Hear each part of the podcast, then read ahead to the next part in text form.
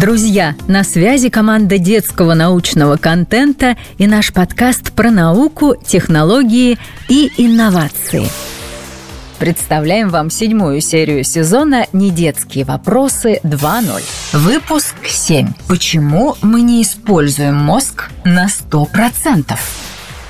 Бабушка, бабушка, я увидела в фильме, что мы используем мозг только на 10%. Это правда? И что будет, если использовать мозг по полной? Я не могу сказать, что это совсем неправда. Но вот логическая цепочка выстроена неверно.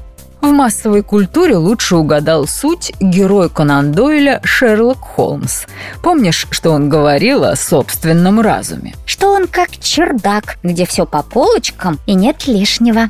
Да, Теперь представь, что заходишь на такой чердак, и все заботливо сложенные предметы сыпятся на тебя со всех сторон. Казалось бы, чердак активен на сто процентов, но толка от этого мало. Понятно. Конан Дойль жил очень давно. А что сейчас говорит наука?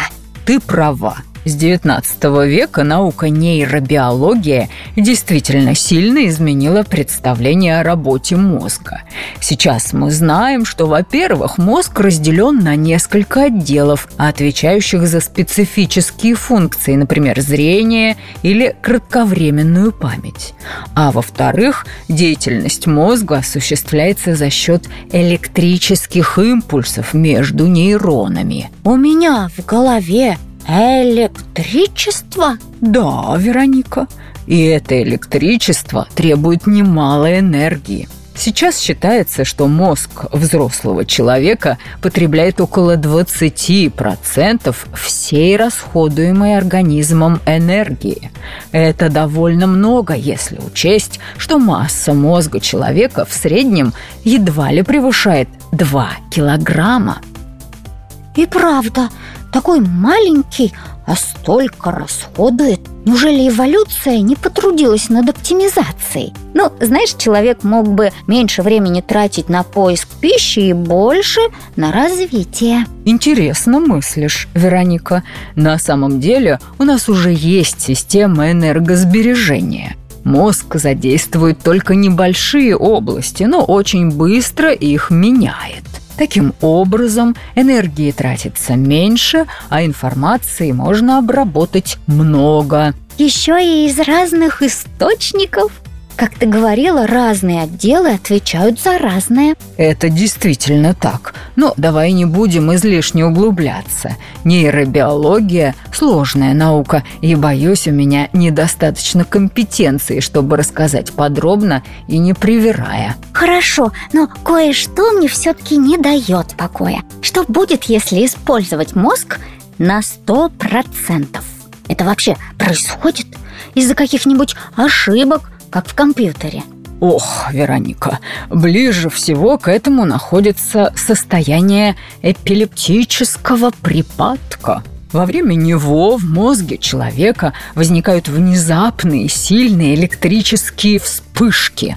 Подверженные этому нейроны образуют так называемый очаг и генерируют одновременный разряд. Если он распространяется не сильно, то человек испытывает судороги отдельных мышц. А если распространяется на весь мозг, человек подвергается общему припадку, так называемой падучей болезни. Я слышала о ней на уроке истории. Некоторые короли ей болели. Это скорее состояние, чем болезнь, но причина действительно может лежать в наследственных заболеваниях. Хотя на самом деле возможных причин довольно много, и не все они хронические. Поняла. Это наверняка выглядит неприглядно, но ощущается еще хуже. Человеку в этом состоянии можно как-то помочь? Похвальное стремление, Вероника. Нужно обязательно вызвать скорую помощь, а пока она не приехала, попросить взрослых обезопасить человека, чтобы из-за неконтролируемых движений он себя не травмировал, увести подальше от машины, водоемов, положить на ровную поверхность, желательно на бок, подложить под голову что-нибудь мягкое, ослабить шарф или галстук – нужно действовать мягко, не применяя силу. Ну да, им и так плохо, а тут еще помощники будут давить.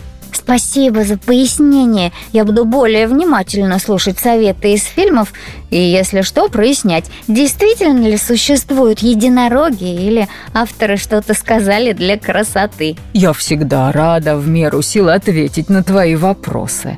Но, к сожалению, лето заканчивается, пора в город, и на беседы будет меньше времени. Это правда. Скоро в школу. Зато, надеюсь, там тоже узнаю много нового. Еще и в разноцветных листьях побегаю. Буду есть много шарлоток и откопаю любимый свитер. Спасибо, бабушка. Это лето было очень интересным, и мне было приятно болтать с тобой о тайнах человеческого организма. Спасибо и вам, ребята, что были с нами в этом сезоне. И хорошего нам учебного года! Друзья, в нашей группе ВКонтакте много интересного, и каждый месяц мы разыгрываем книги от детского издательства «Самокат». Для наших слушателей действует промокод ДНК, дающий скидку в 20% на весь каталог издательства. Загляните на сайт издательства «Самокат». Там точно найдутся интересные вам книги. А для того, чтобы следить за новостями и не пропустить новые истории, а также послушать уже вышедшие выпуски, подписывайтесь на нас ВКонтакте и на вашем любимом стриминговом сервисе.